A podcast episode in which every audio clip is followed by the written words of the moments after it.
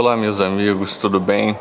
Hoje, no momento que eu gravo esse podcast, é dia 9 de maio do ano de 2021. Agora são exatamente 19 horas e 35 minutos da noite.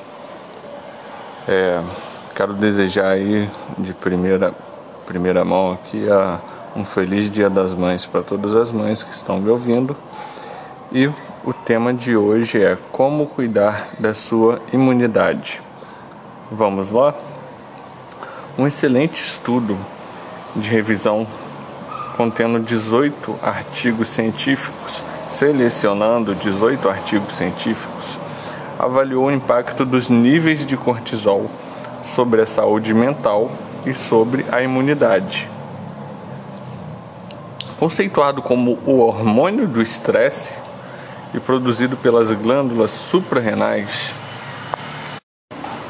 o cortisol ele regula funções metabólicas, imunológicas e homeostáticas, e também na regulação de comportamentos sociais.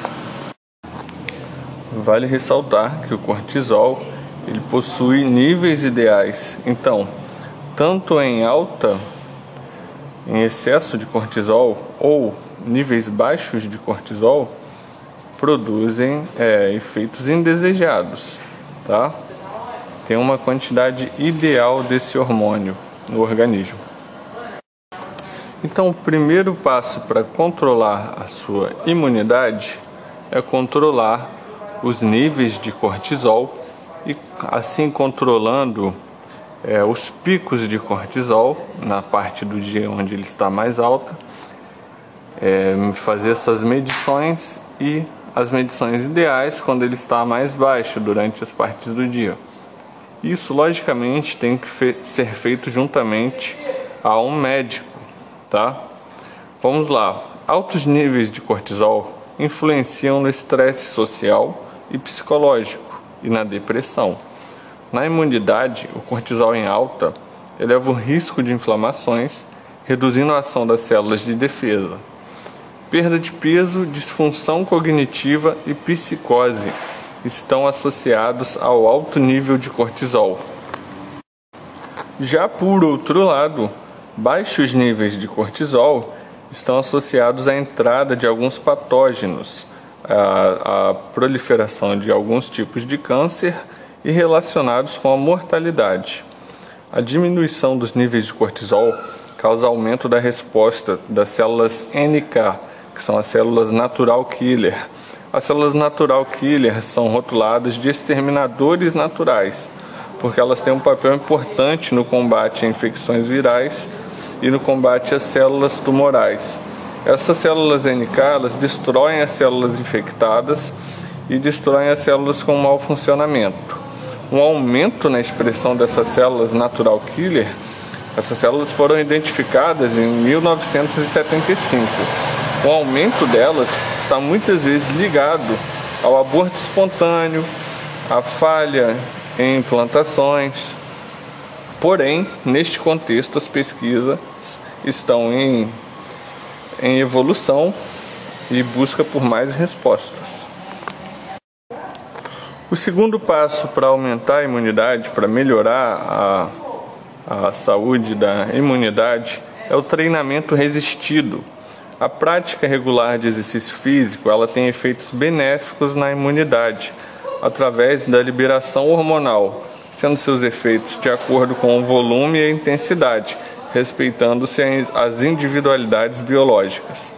Sabemos que o músculo ele é considerado pela ciência como um órgão endócrino, pois libera hormônios que podem proporcionar o bem-estar além da regulação da saúde, ocasionando juntamente a alimentação e um bom sono, a manutenção da massa magra e, e, e densidade mineral óssea e redução de gordura. Também produz efeitos sobre todo o sistema imunitário e sobre a longevidade. O terceiro passo que nós vamos citar hoje para cuidar da sua imunidade é cuidar da sua microbiota intestinal. A, micro, a mucosa intestinal humana ela possui uma área total de até 300 metros quadrados em vilosidades e microvilosidades. E de acordo com a Sociedade Brasileira de Imunologia, proteínas são fundamentais desde a maturação do sistema imune, quando o bebê.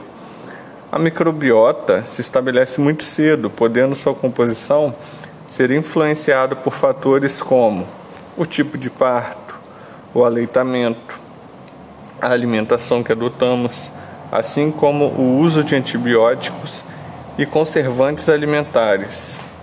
Perturbações na microbiota, conhecida como disbiose, estão relacionadas a diversas doenças, como alergias, doenças autoimunes e inflamatórias crônicas e até a obesidade e distúrbios neurológicos graves, como o autismo.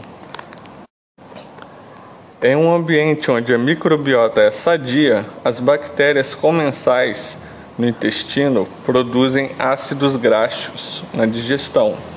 Esses ácidos graxos de cadeia curta, eles têm ação anti-inflamatória e na produção de vitaminas, como a vitamina K, que protege a mucosa de agentes infecciosos.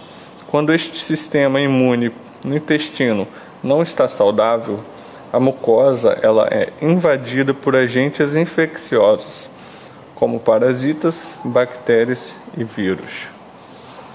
Por hoje é isso. Um grande abraço. Fiquem com Deus.